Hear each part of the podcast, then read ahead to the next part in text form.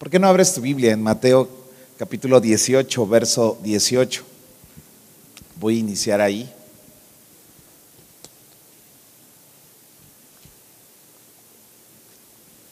Todos trajimos Biblia, ¿verdad? Ok, muy bien. Muy bien. Estamos en nuestra serie de muros, edificando muros, edificando muros en, en una casa, en una familia, y, y casi siempre los muros definen límites. Y los muros son lo, lo, que más se ve en una casa, en un hogar, en una familia. Y, y a veces, aunque quisiéramos ocultarlo, eh, los, los, fundamentos o los cimientos de una, de una casa sí se pueden ocultar, pero los muros no. Los muros son muy visibles, es algo que todo mundo ve, que todo mundo observa. Y si, y si tú y yo no aprendemos a edificar muros, vamos a terminar edificando un poquito de muros así. No sé si tengan las imágenes, pero a mí me da mucha risa algunas imágenes que luego miro. Miren, no, esa no. No sé si puedan apagar las luces tantito para que se aprecie un poco más. Hace, tiempo yo pasaba por una, por una casa y tenían láminas, tenían cemento, tenían madera, tenían un montón de cosas que, que eran los muros de una familia, de una casa física. Pero obviamente estoy hablando de los muros de una casa espiritual. Cuando una familia está de acuerdo en algo, se le nota. Es muy claro que se note cuando una familia está de acuerdo en algo. Como es muy claro cuando una familia no está de acuerdo en cosas. Es muy normal ver familias peleando, discutiendo, teniendo problemas y un no avance en diversas áreas por no tener acuerdo. Bíblicamente, la palabra de Dios habla y dice cómo es de poderoso cuando una familia llega a un acuerdo. Qué poderoso es cuando una familia puede acordar cosas. Jesús dijo en Mateo 18, verso 18, dice, de cierto os digo que todo lo que atemos en la tierra será atado en el cielo, y todo lo que desatemos en la tierra será desatado en el cielo. Otra vez os digo, que si dos de ustedes se pusiesen de acuerdo en la tierra acerca de cualquier cosa que pidieren, les será hecho por mi Padre que está en los cielos.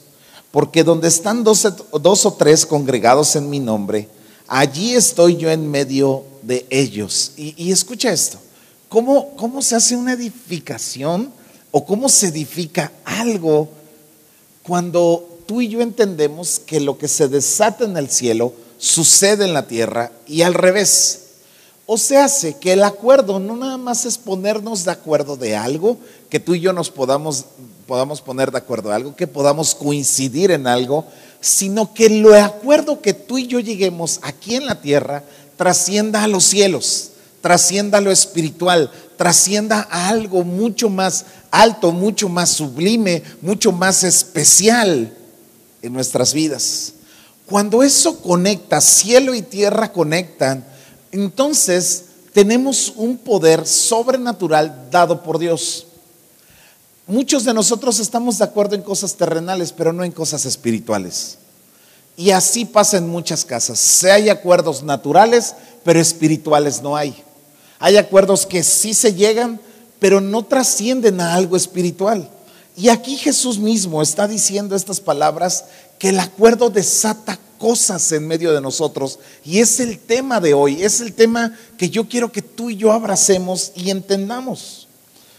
Toda casa en desacuerdo se va a notar y toda casa en acuerdo se va a notar. Hace tiempo iba yo por Américas manejando y me encontré una hermana de la iglesia, venía en su carro con su familia y venía gritándole a sus hijos de una manera horrible, se oía hasta la calle de enfrente. Y venía peleando con sus hijos en el carro. Y yo me acuerdo que yo pasé en mi carro así. Ella no me vio, claro que no me vio. Pero cuando pasó yo me quedé viendo así de, ah, así nos vemos. ¿Sí? Y, y es como la gente de, de, la imagen, de, a lo mejor no se aprecia bien, no pudimos conseguir una buena imagen, pero de las casas que tienen todo tipo de materiales y tú ves, dices, no tiene forma de nada, ¿sí? O como los adolescentes ahora que luego los ves vestidos y dices, ¿como de qué viene vestido? O, como que qué parece, ¿no? Hay algunos hermanos que tú dices, como que qué parece, pero así como es en lo natural, en lo espiritual dices, bueno, este hombre no está de acuerdo ni consigo mismo, creo. No sé cuánto les pasa que, que yo en momentos me encuentro y digo, de veras que como soy fastidioso, ni yo mismo sé qué quiero. ¿Alguien más le ha pasado? Es, es, es algo así como que no común, pero sí sucede, que ni siquiera uno sabe qué quiere, pero uno quiere algo. Y cuando uno quiere algo, pero no sabes qué quieres, quieres que el de junto te adivine qué quieres. Sí, sí. ¿Alguien le está cayendo la revelancia de esta tarde? Muchos de nosotros no entendemos que nuestras vidas están expuestas según los acuerdos que tengamos y los desacuerdos que tengamos. Y yo creo que Dios quiere hablarnos hoy para que aprendamos a llegar a acuerdos espirituales. ¿Me ayudas a orar? Padre, en el nombre de Jesús, yo te pido que tú nos ayudes, que nos des claridad, que nos des luz, Señor, que nos des entendimiento a cada uno de nosotros en nuestras vidas, en nuestro corazón, de todo lo que nosotros hacemos y somos. Permítenos llegar a un acuerdo, Señor. Permítenos conectar con el cielo. En el nombre de Jesús. Amén. Y amén. Yo creo que nadie puede llevar una casa solo o en desacuerdo. Nadie puede llevar un negocio solo o en desacuerdo. Y mucho menos nadie puede llevar una vida cristiana solo y en desacuerdo. Nosotros creemos que la mano de Dios se mueve cuando hay personas que llegan acuerdos con Él y pueden profundizar con Dios en acuerdos. Amós 3:3 dice, ¿andarán dos juntos si no estuviesen de acuerdo? Y mira, el primer, si hablamos de muros, quiero hablarte de siete, siete ladrillos que edifican el muro del acuerdo. Y el primer acuerdo o el primer ladrillo que podríamos poner es Amós 3.3, dice, ¿andarán dos juntos si no estuviesen de acuerdo? Y es lo mismo que te he estado hablando de Mateo 18, 18. O sea, si tú aprendes a desatar y atar y una familia funcional en acuerdos visibles y espirituales, son familias que van a poder caminar juntos. Toda unión viene de parte de Dios y toda desunión, toda división fue porque nunca supimos ponernos de acuerdo en lo espiritual. Familias que se divorcian, eh, pleitos familiares, situaciones eh, laborales, situaciones de todo tipo, siempre va a llevar una implicación de una falta de acuerdo. Hay personas que ya traen el no por delante para todo. ¿Sí te ha pasado? Como hay personas que traen el sí por delante para todo. Sí. Como a la señorita las invitan a salir y dicen, sí acepto casarme contigo. Eh, más o menos es un ejemplo de los que traen el no por delante. Sí. Hubo un sector de mujeres que no se sonrió para nada. Pero lo dije por las personas que vienen a las 9 de la mañana, ellos son tremendos. Pero yo quiero hablar de una casa, de una casa que tiene un ladrillo de acuerdo. Y me encanta pensar de, cómo una casa puede llegar a un acuerdo al grado de poner esto en su, en su fachada. Me encanta, me fascina esta, esta manera. Me encantaría a mí poner uno en mi casa que dijera esto más o menos.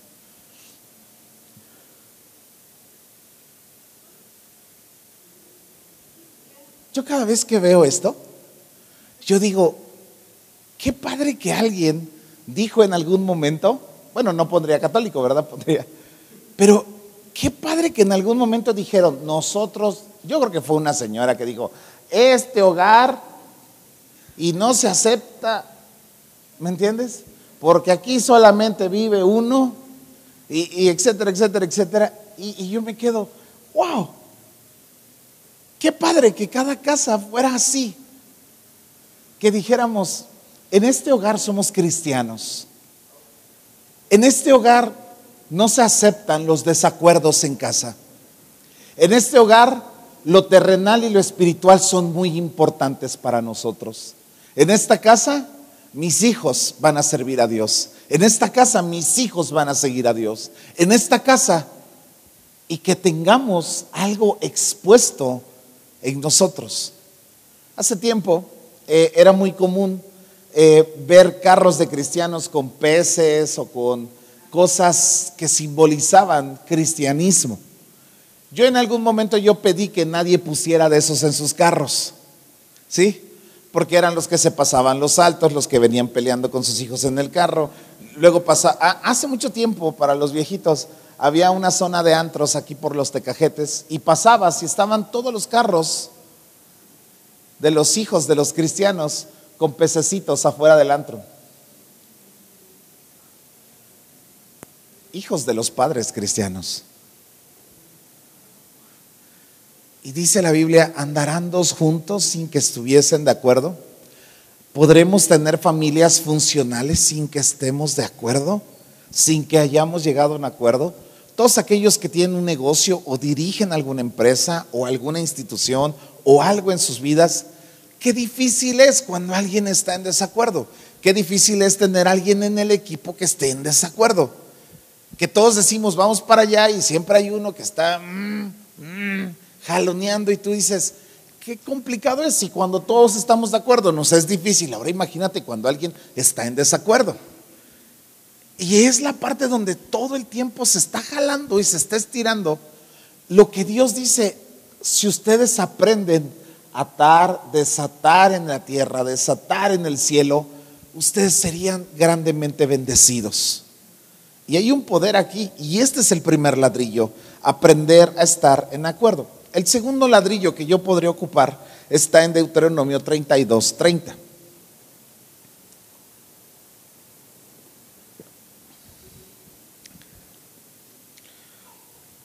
Dice, ¿cómo podrá podría perseguir uno a mil y dos hacer huir a diez mil. Dice, si su roca no los hubiese vendido, Jehová no los hubiera eh, entregado, porque la roca de ellos no es como nuestra roca y aún nuestros enemigos son de ellos jueces. O sea, aquí está hablando algo muy espiritual.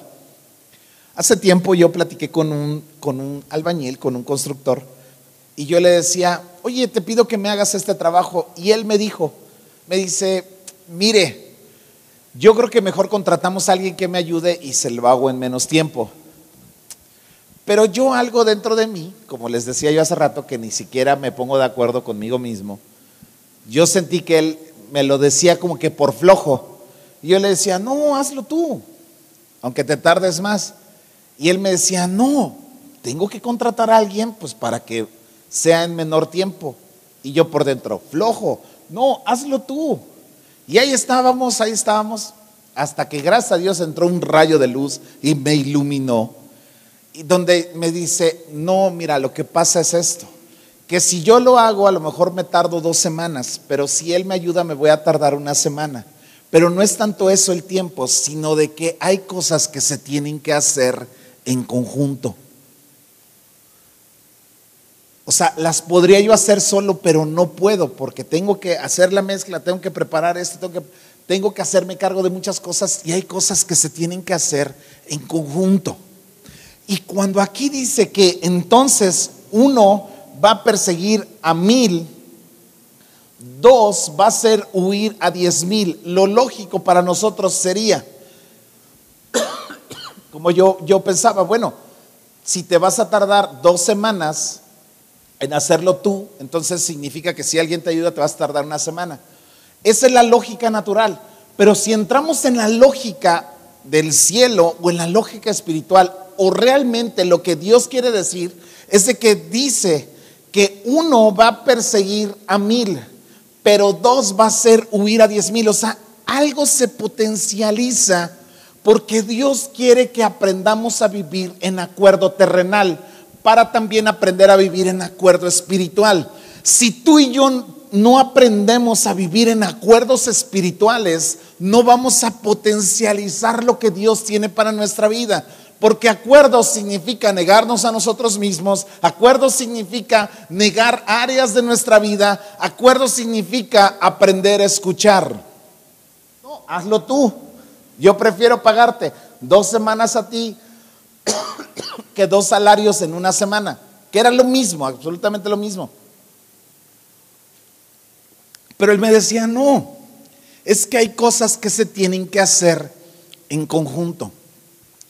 Y a lo mejor como hombres o, mujeres de familia pueden hacerlo solos, podemos hacer cosas solos, pero Dios no quiere que trabajemos solo. Por eso Dios dijo, no es bueno que el hombre esté solo. Y cuando tú y yo aprendemos a trabajar en equipo y a llegar a acuerdo con alguien, nuestras vidas se potencializan. Porque aquí lo lógico era uno a mil, pues dos a diez mil, ¿verdad? Dos a dos mil. Dice, no.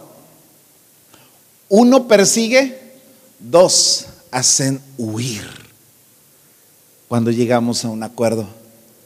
Y este acuerdo no es otra cosa más que a los enemigos de nuestra alma, de nuestra familia, lo que quiere dividir a tus hijos de tu vida, lo que quiere dividir a tu matrimonio, lo que quiere dividir de tu negocio, lo que quiere dividir de todo lo que está en tus manos que Dios te ha dado.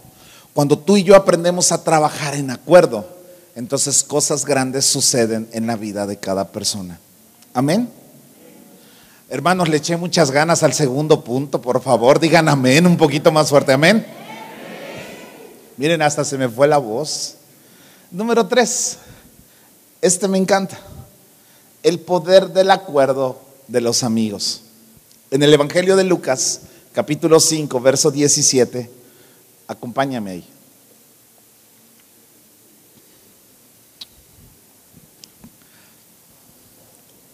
Dice, aconteció un día que Jesús estaba enseñando y estaban sentados los fariseos y los doctores de la ley, los cuales habían venido de todas las aldeas de Galilea y de Judea y de Jerusalén. Y el poder del Señor estaba con él para sanar. Sucedió que, que, unos hombres que traían en un lecho a un hombre que estaba paralítico, lo procuraban llevarle adentro y ponerle delante de él, pero no hallando cómo hacerlo a causa de la multitud, subieron encima de la casa. Y por el tejado bajaron en el lecho, con el lecho, poniéndole en medio delante de Jesús. Al ver él la fe de ellos, les dijo, le dijo, hombre, tus pecados te son perdonados. Entonces los escribas y los fariseos comenzaron a pensar diciendo, ¿quién es este que habla blasfemias? ¿Quién puede perdonar pecados sino solo Dios? Entonces Jesús, conociendo los pensamientos de ellos, respondió y les dijo, ¿qué piensan en sus corazones? ¿Qué es más fácil decir? ¿Tus pecados te son perdonados? O decirle, levántate y anda. Pues para que sepan que el Hijo del Hombre tiene potestad en la tierra para perdonar pecados. Entonces Jesús volteó a ver al paralítico y le dijo, a ti te digo, levántate, toma tu lecho y vete a tu casa. Me encanta, me encanta pensar esta, esta porción de la escritura porque simplemente cuatro personas, cuatro amigos se pusieron de acuerdo.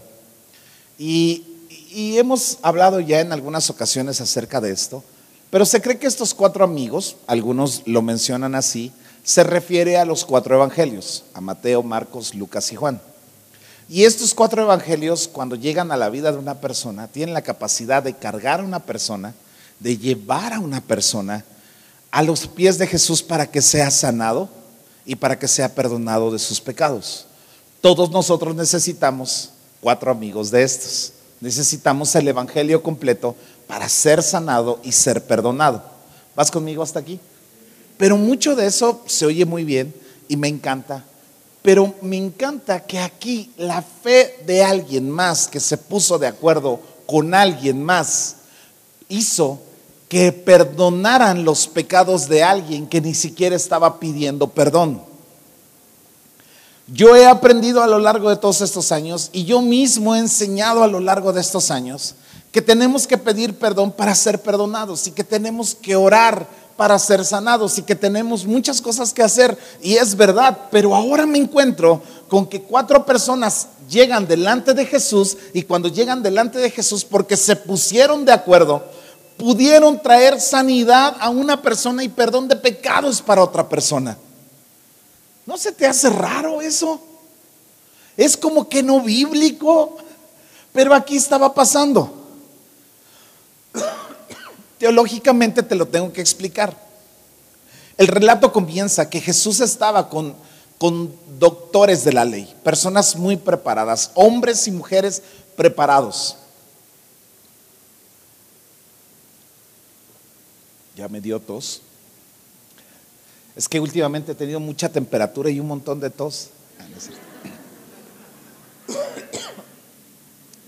Imagínate esto.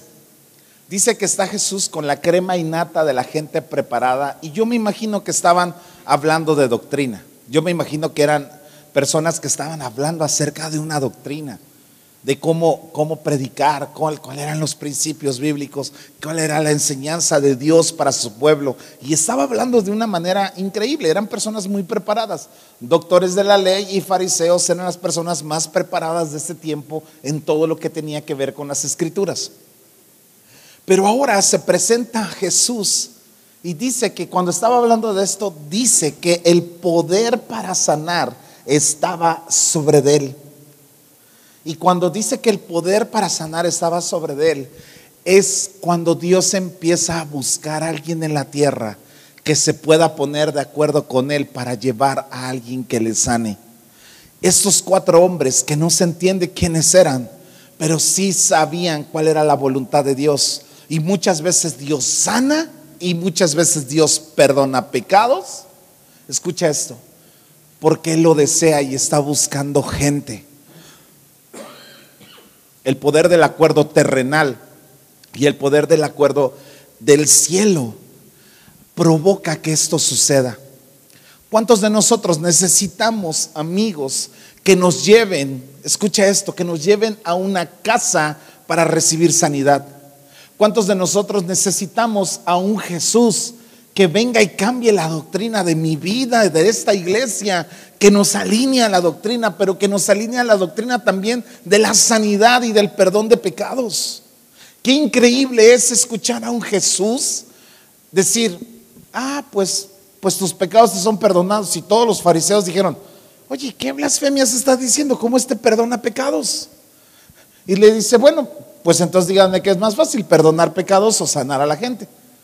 Ahorita la gente de hoy en día quiere oír doctrinas, escucha esto, quiere oír doctrinas de perdón de pecados. Están a favor de oír con doctrinas de gracia, de hipergracia y de que todo está permitido. Pero no quiere oír doctrinas, escucha esto, de sanidades, de liberaciones y de manifestaciones del Espíritu. Eso sí no. De pecados sí, pero de las manifestaciones del Espíritu no.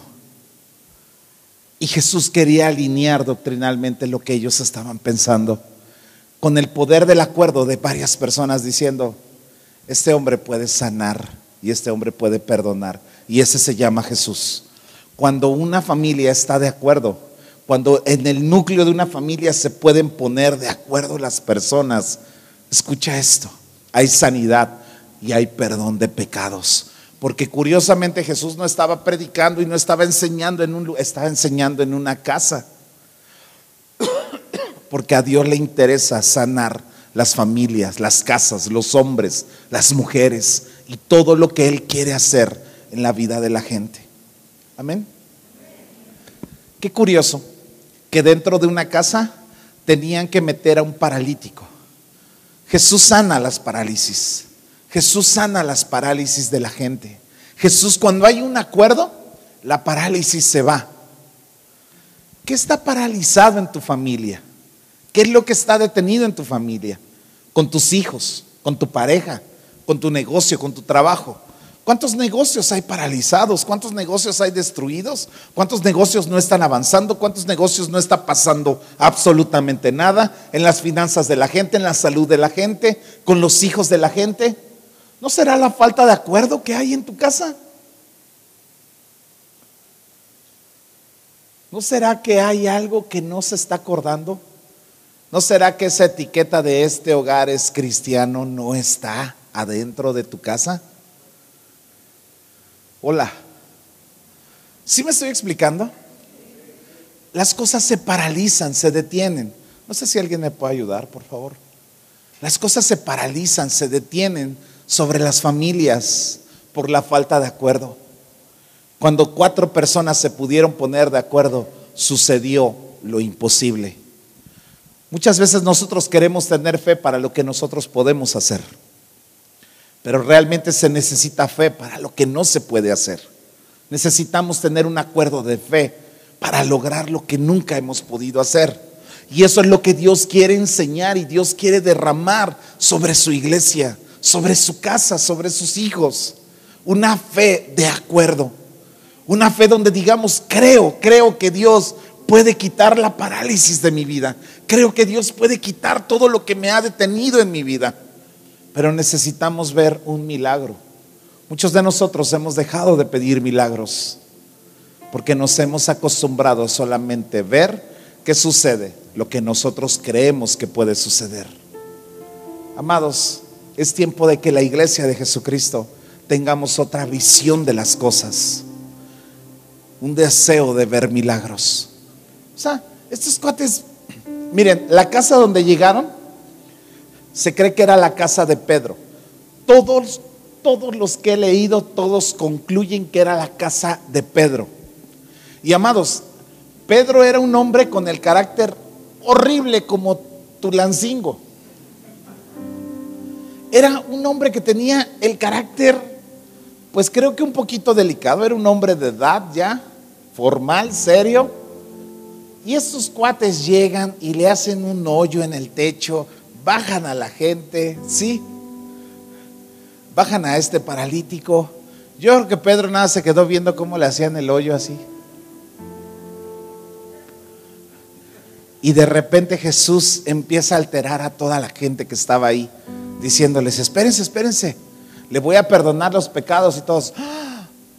Y ya, no, no, no, espérese, espérese, perdón, le voy a, le voy a sanar. Y a todos, y, tú levántate. Y dice que todos se quedaron maravillados. Pero imagínate cuántas escenas. Jesús, el dueño de la casa, los doctores de la ley, ¿sí? Los cuatro amigos del paralítico, el paralítico, el paralítico yéndose con su esa, viendo el hoyo. Los amigos así, vámonos, vámonos, vámonos. Los doctores de la ley enojadísimos por lo que había pasado. Y Jesús diciendo, ojalá entiendan que el acuerdo quita la parálisis de todo lo que se esté pasando en una casa.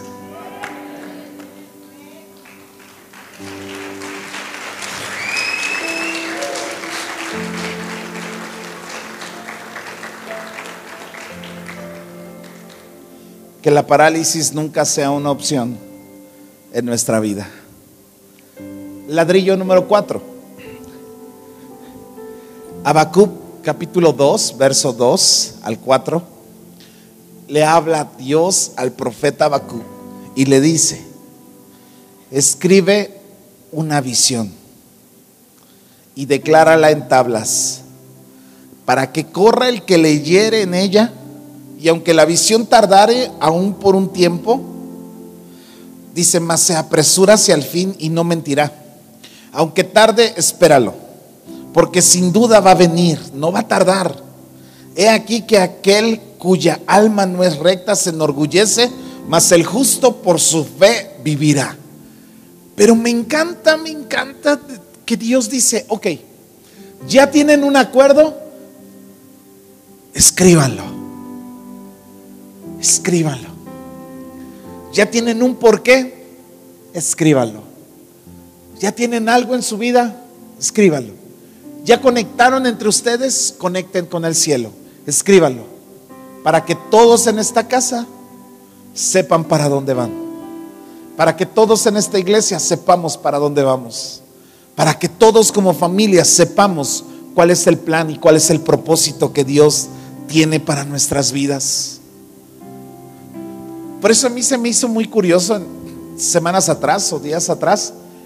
Pasé por una casa y vi ese, ese y me digo, realmente me encanta, me encanta que, que alguien tenga su declaración errada, lo que tú quieras, pero me encanta que alguien diga, no Señor, en esta casa tenemos un acuerdo, en esta casa tenemos un principio en esta casa vivimos bajo algo que Dios ya nos habló y por eso está escrita.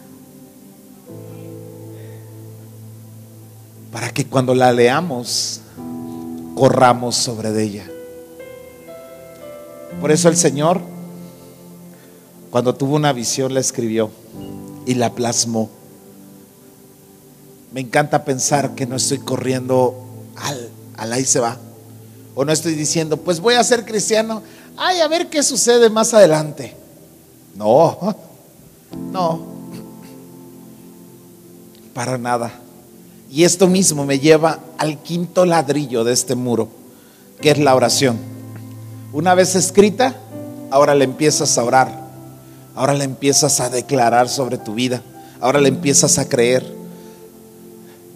Santiago capítulo 1, verso 6 dice, pero aquel que pida, pida con fe, no dudando nada. Porque el que duda es semejante a la onda del mar que es arrastrada por el viento y echada de una parte a otra. No piense pues quien tal haga que recibirá cosa alguna del Señor. Porque el hombre de doble ánimo es inconstante en todos sus caminos. Primera carta de Juan, capítulo 5, verso 14 dice, esta es la confianza que tenemos al acercarnos a Dios, que si pedimos conforme a su voluntad, Él nos escucha.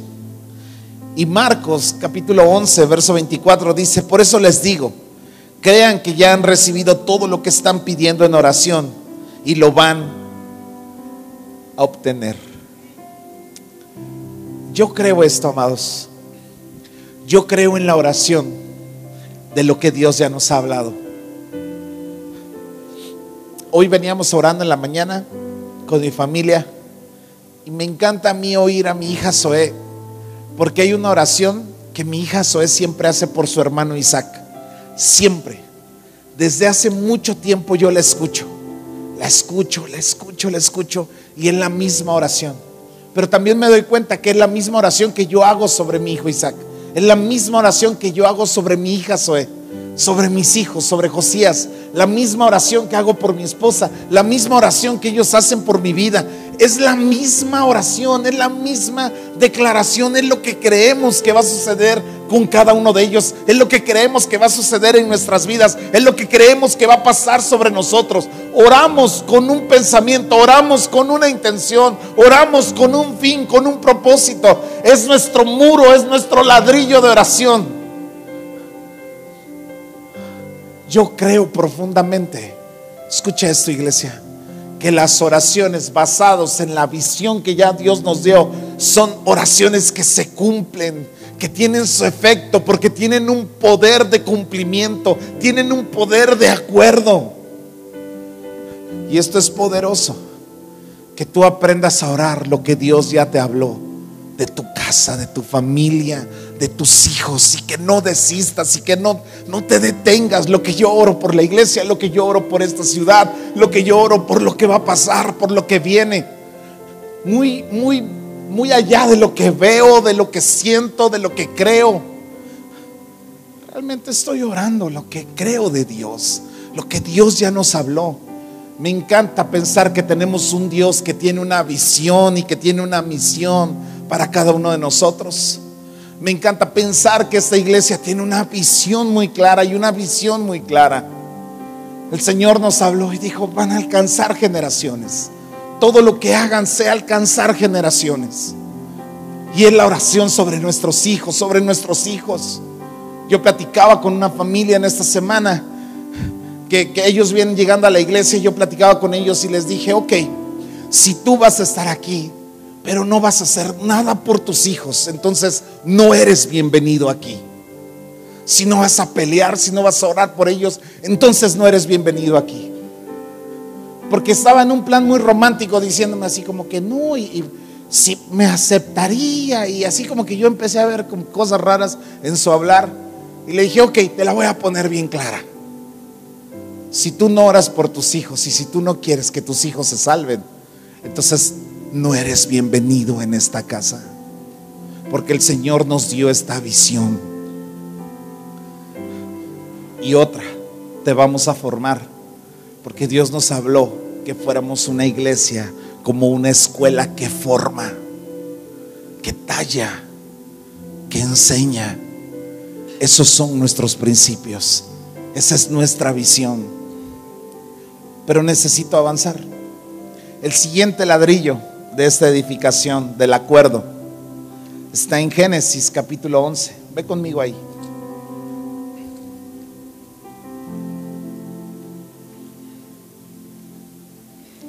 Verso 1.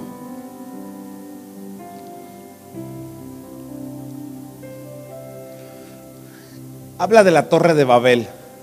Todos trajimos Biblia, ¿verdad? Estoy viendo unos que no trajeron Biblia.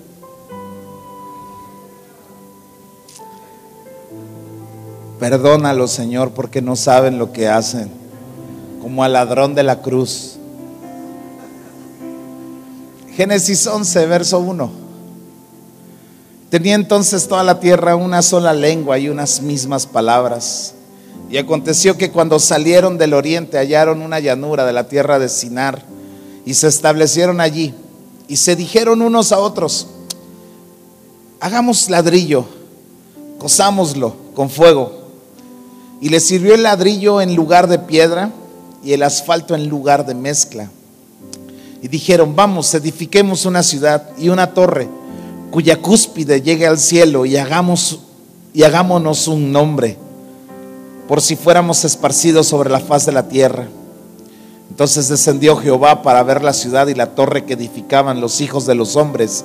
Y dijo Jehová, he aquí el pueblo es uno, y todos estos tienen un solo lenguaje y han comenzado la obra y nada los hará desistir ahora de lo que han pensado hacer. Ahora pues descendamos y confundamos allí su lengua para que ninguno entienda el habla de su compañero. Y así los esparció Jehová desde allí sobre la faz de, la, de toda la tierra y dejaron de edificar la ciudad y por esto fue llamado el nombre de ella Babel, porque allí confundió Jehová la lengua de toda la tierra y desde allí los esparció sobre la faz de la tierra. Wow. Amados, una vez más refuerzo que los acuerdos no solamente tienen que ser terrenales, sino los acuerdos tienen que ser pactados con el cielo. Y pactados con el cielo me refiero a que tiene que haber una instrucción divina, tiene que ser el cielo tocando la tierra y la tierra tocando el cielo en el acuerdo. Por eso todo acuerdo de una casa, de una familia, de una persona, tiene que tener lo terrenal y lo espiritual. Ellos solamente tenían lo terrenal y este tipo de acuerdo que es una unión terrenal siempre se va a dispersar. Yo veo sobre mi vida los negocios que he querido hacer por una buena idea o por un buen acuerdo, cómo se disuelven. Yo he visto las cosas que yo he querido edificar aquí en la iglesia, las cosas que yo he querido hacer ministerialmente, que se me hacen una buena idea, pero que no tuvo nada que ver Dios, cómo se disuelven. Yo he visto todo lo que se levanta y todo lo que se destruye cuando Dios llega a confundir y a, y a separar, porque no era un plan divino, porque no era algo que Dios hubiese conciliado. Amados, yo les voy a decir algo y escúchenme bien. No hagan trato entre hermanos. No hagan negocio entre hermanos. No se vendan unos a otros. No se pidan prestado. No hagan negocios entre hermanos, por favor. Lo voy a decir una vez más porque no se oyó. No,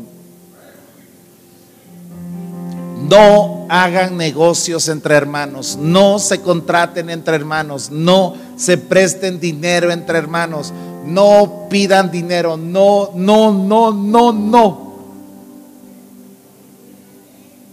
Porque luego el que paga el pato es el más menso. O sea, el pastor. Porque viene a decirme, pastor, fulanito de tal me debe y quién sabe qué. No, pastor, fíjese que yo hice esto, que hice una sociedad. ¿Y ya con quién? Pues con un hermano. Viene aquí a la iglesia y le digo, pero ese hermano ni es cristiano. Hiciste una sociedad con el diablo. No, pero estuvimos orando y Dios nos habló. No es cierto. No hagan tratos, no presten dinero. ¿Sí? Hubo una vez una persona que me escribió y me dijo, pues como esa persona va a su iglesia, páguemelo usted.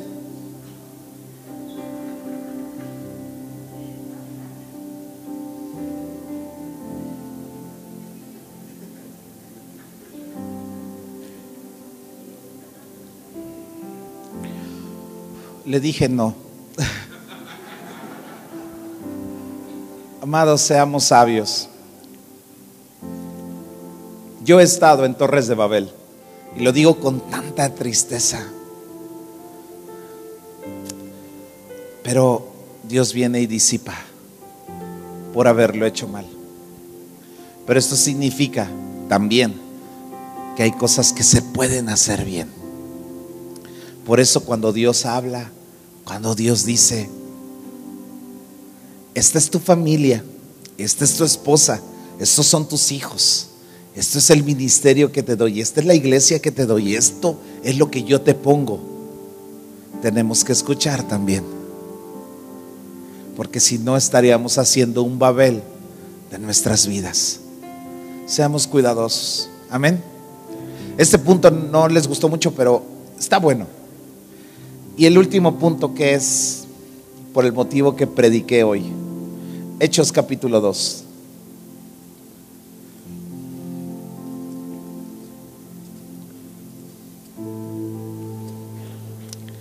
Hechos capítulo 2, verso 1 dice, cuando llegó el día de Pentecostés, estaban todos unánimes juntos.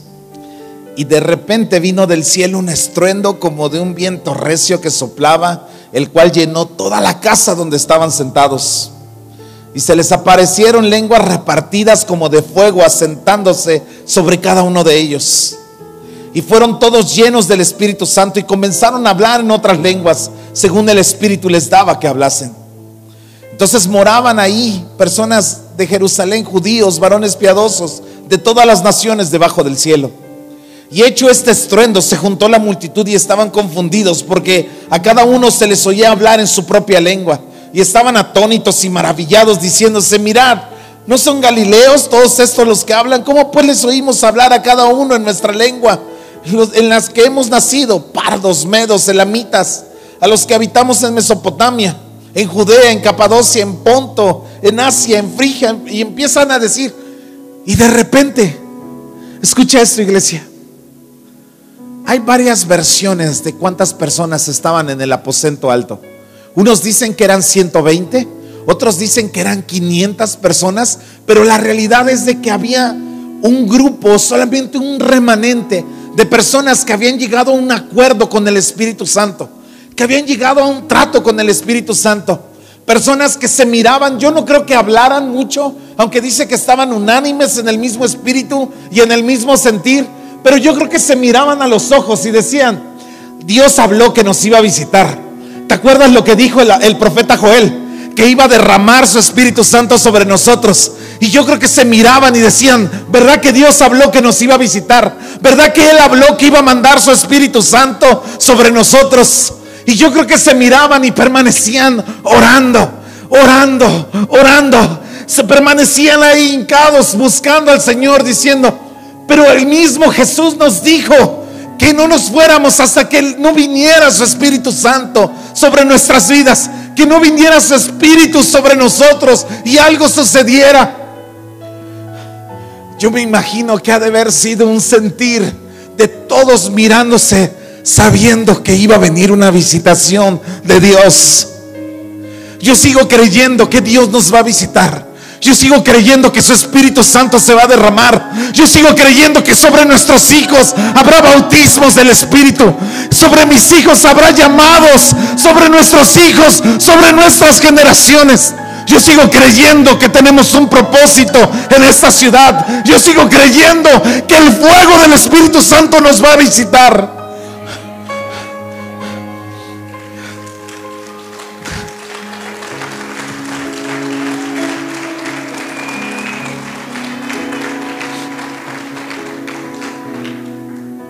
Yo conocí a John Arnold, el pastor de una iglesia en Toronto que les cayó una visitación 10 años. Vino a la Ciudad de México y me invitaron a una comida donde él iba a estar y él estaba sentado frente a mí en la mesa. Y él dijo estas palabras. Dice, cuando, cuando se fue la visitación de la iglesia, el Espíritu Santo nos habló y nos dijo, vayan por todo el mundo y prediquen la palabra. Dice, pero Dios nos habló que viniéramos a México, por eso estábamos aquí. Y de repente él, un hombre de más de 70 años, pero si tú estás con él, se ve un hombre joven. Y de repente él se le fue su mirada, se le llenaron sus ojos de lágrimas y dijo, porque Él prometió que iba a venir. Él iba a venir sobre esta nación. Y estamos esperando su visitación.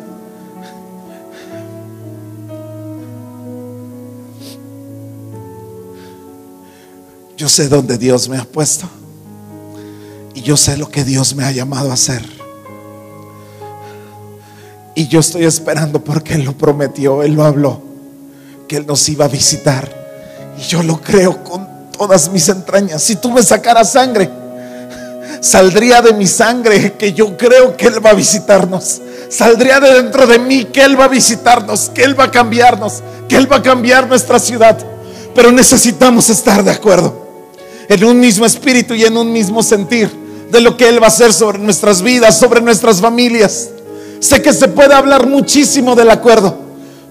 Pero creo que el acuerdo tiene que ser que andarán dos juntos si no estuvieran de acuerdo. Es imposible. Y hay un acuerdo en el Espíritu. Hay una oración en el Espíritu. Hay una visión en el Espíritu. Hay un hablar en el mismo Espíritu. Y también hay un sentir en el mismo Espíritu que es un acuerdo. Y que multiplica y que potencializa. Amados, no nos vamos a mover no nos vamos a mover, vamos a permanecer esperando el cumplimiento de las palabras de Dios, de lo que Él va a hacer sobre nuestras vidas, sobre nuestra ciudad. Esperamos con locura una visitación, con locura una visitación. Yo no sé si hoy me toque ser de esos cuatro que por mi fe lleve a alguien más para que sane o lleve a alguien más para que perdone. Es el tiempo de invitar a alguien para que conozca el Evangelio. Me escribió Gustavo Melo, hablamos por teléfono y me dice, e-, él viene a Veracruz, viene a un evento, me dice, pero quiero tomar un día para estar con ustedes, para estar contigo, para estar con ustedes. Él cuando llegó a India, una semana tenía de haber llegado a India y llegaron y tocaron a su puerta y le dijeron, me dijeron que usted ora por enfermos y sanan. Y él se quedó, vinieron unos hindús a verlo. Y él se quedó y dijo, sí.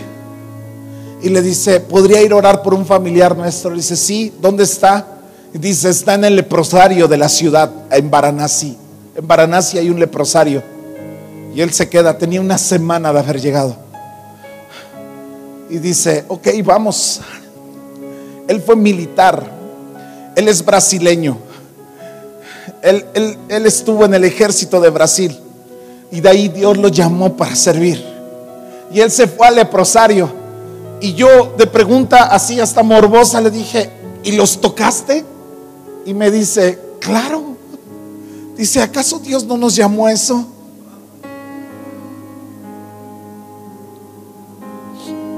Yo conocí a todo el equipo de pastores de Gustavo Melo. todos con cicatrices en la cara, todos con los dedos desfigurados. Han estado muchos de ellos en la cárcel, muchos de ellos han muerto. Y yo me senté con ellos cuando tuve la oportunidad de ir a India, me senté con todos ellos en una reunión.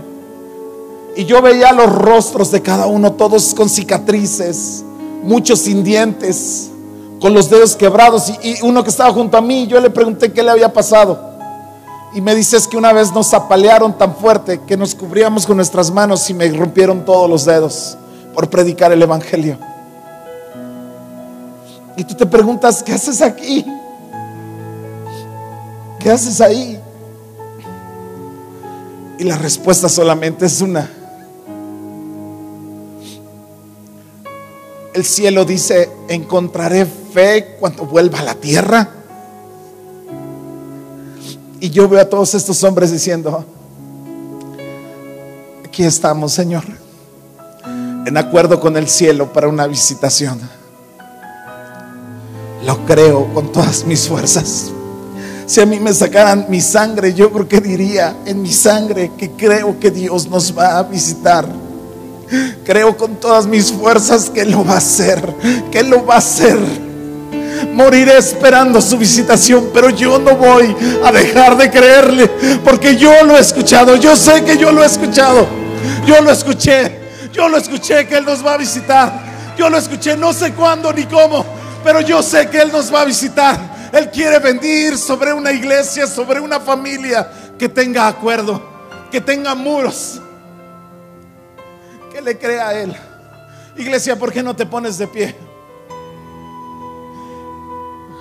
Quiero pedirte que oremos y que recuerdes lo que Dios habló de ti, de tu familia, de tus hijos. Lo que Dios ha hablado por medio de su palabra, no lo que te ha dicho el hombre, sino lo que Dios ha dicho por medio de su palabra lo que Dios quiere que tú llegues de acuerdo con Él. Y yo creo que aquí hay familias que dicen, yo le creo yo aquí lo espero. Yo lo creo y yo aquí lo tomo. Yo lo creo y aquí, aquí, aquí yo creo que lo voy a recibir en mi corazón y en mi casa. Porque no levantas tus manos.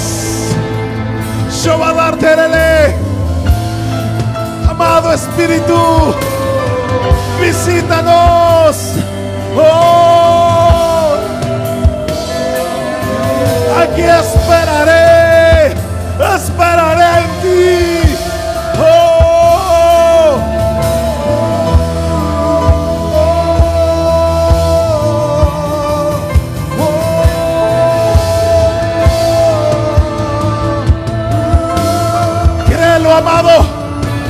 De acuerdo con el Espíritu Santo.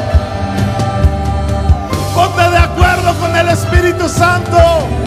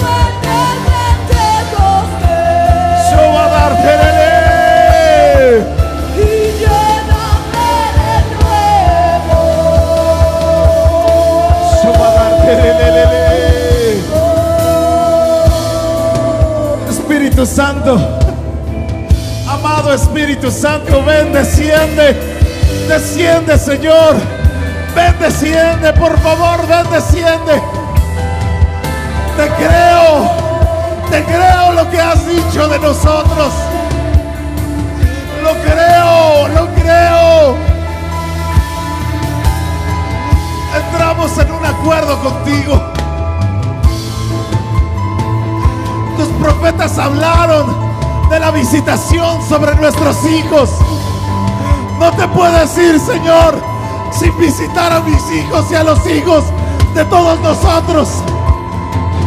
De visitar a nuestros ancianos con sueños, con visiones. De llenar a tus siervos de tu Espíritu Santo, de tu fuego. Somos una iglesia que lo cree, que lo anhela que lo desea. No te vayas. Ven. Oh, la la barra Sana los cuervos.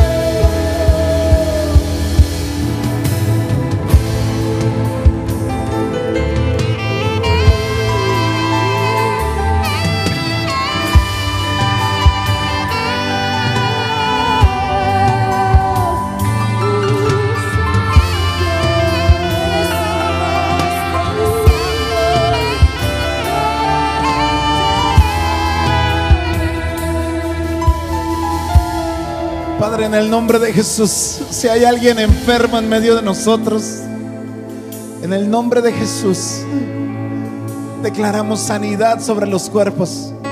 Si hay alguien oprimido por el enemigo, en el nombre de Jesús declaramos libertad sobre tu cuerpo. Si hay alguien con ansiedad, en el nombre de Jesús declaramos libertad y, y limpieza de toda ansiedad en su corazón. Declaramos el bien de Dios sobre tu vida. Declaramos la paz de Dios sobre tu corazón, sobre tu cuerpo, física, emocional, espiritualmente hablando. En el nombre de Jesús. Tú eres el que sana. Tú eres el que libera, Señor Jesús. Tú eres el poderoso de Israel. Tú eres el que siempre ha sido. El que ha sido ayer. El que sigue siendo hoy. El que va a ser el día de mañana. A ti te damos toda la gloria y toda la honra y todo el poder y todo el honor. Amado Espíritu. Oh. Derrámate, amado Espíritu, derrama, derrama. En el nombre de Jesús.